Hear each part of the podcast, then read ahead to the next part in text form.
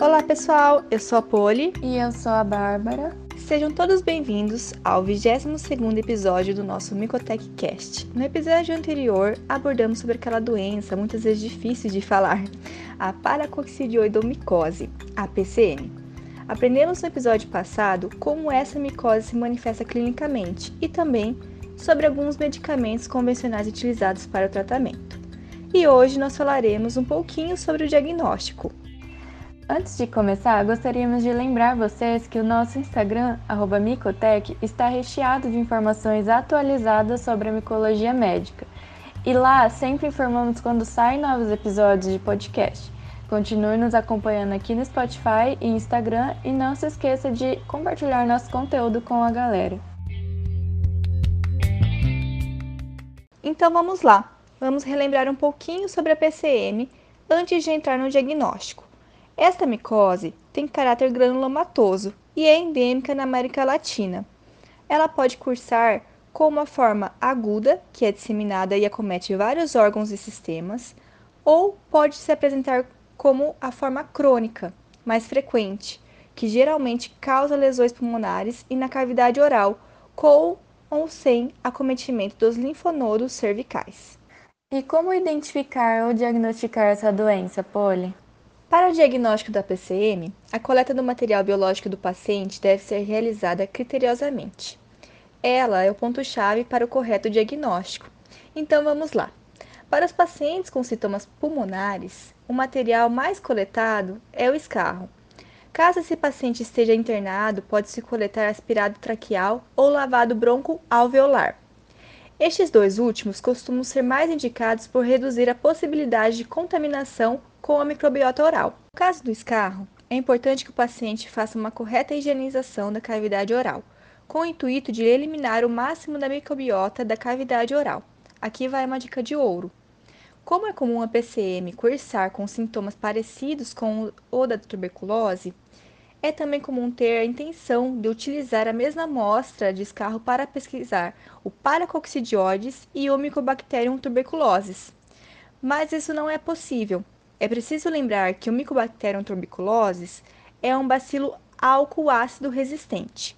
Por isso, um tratamento prévio nessa amostra de escarro é realizado para selecionar somente este microorganismo, o que não é verdade no caso de paracoccidioides. As leveduras ou bactérias presentes na microbiota da cavidade oral crescem muito mais rápido do que o paracoccidioides, prejudicando muito o isolamento e a identificação desse patógeno, Ainda é possível coletar, com o auxílio de um suave, aquele famoso cotonete, amostra das lesões ulceradas orais e linfonodos ulcerados.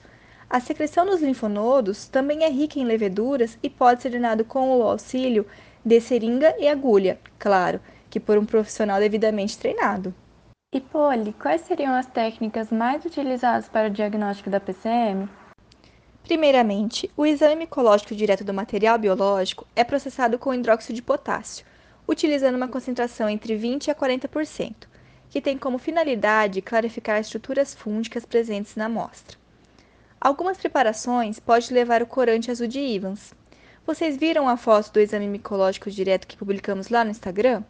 Se não, dá uma espiadinha lá para ver como ele fica bonito.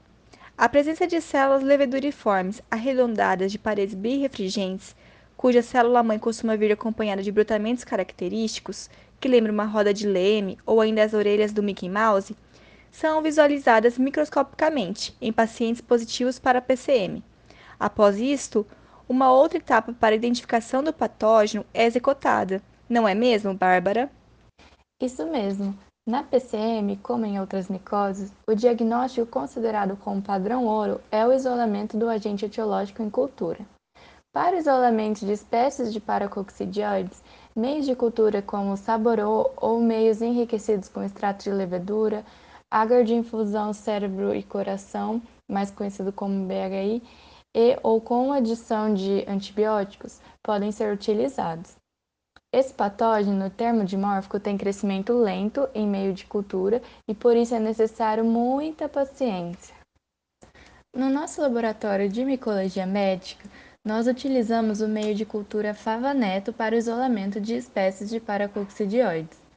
A amostra biológica é semeada e incubada de 25 a 28 graus Celsius por um período de 15 a 30 dias para o crescimento do fungo.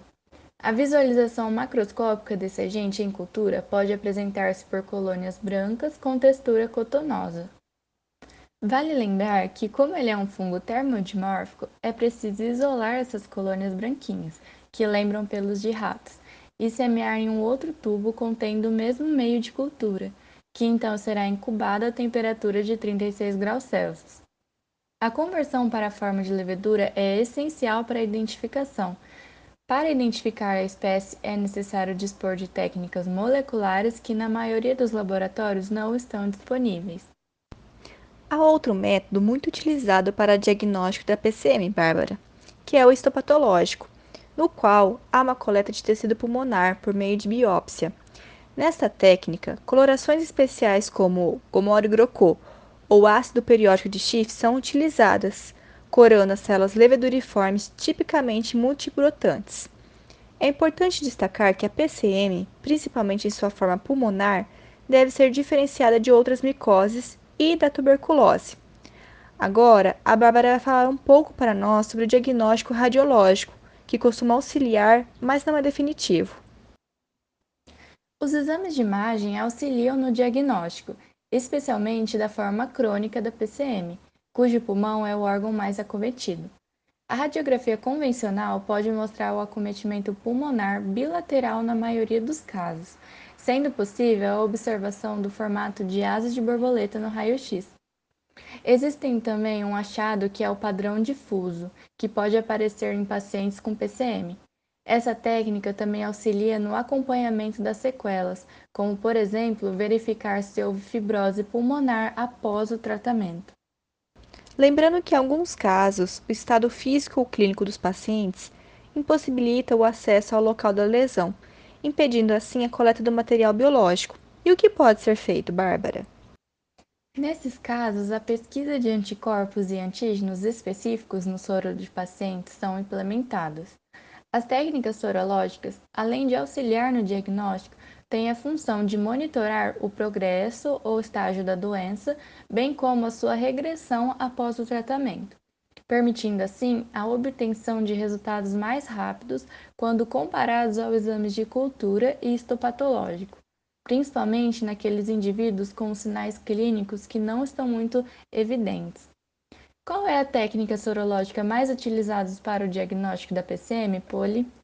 A imunodifusão dupla irradiada, que é uma técnica empregada rotineiramente para diagnóstico da PCM em laboratórios clínicos devido ao seu fácil procedimento, baixo custo operacional, com altas taxas de sensibilidade e especificidade para anticorpos e antígenos produzidos durante a doença. O grande pulo do gato aqui é a qualidade do antígeno, Nessa técnica, o soro do paciente diluído e o antígeno do fungo são colocados em uma lâmina de vidro cobertas com agarose. Quando o antígeno se liga ao anticorpo formando um complexo antígeno-anticorpo, ocorre a formação de uma linha de precipitação, que pode ser evidenciada por uma coloração com azul de comasse. Esta técnica permite o acompanhamento sorológico dos pacientes, verificando a diminuição dos títulos de anticorpos quando em tratamento, indicando a eficácia da terapia antifúngica. Bom, pessoal, falamos sobre as técnicas mais utilizadas para o diagnóstico daquela micose restrita à América Latina, a PCM. Esperamos que tenham entendido e gostado do compartilhamento científico que postamos por aqui. Caso queiram saber mais sobre o diagnóstico de outras micoses, manda pra gente no Instagram, Micotec, que trazemos tudinho para vocês. Tchau, pessoal! Tchau!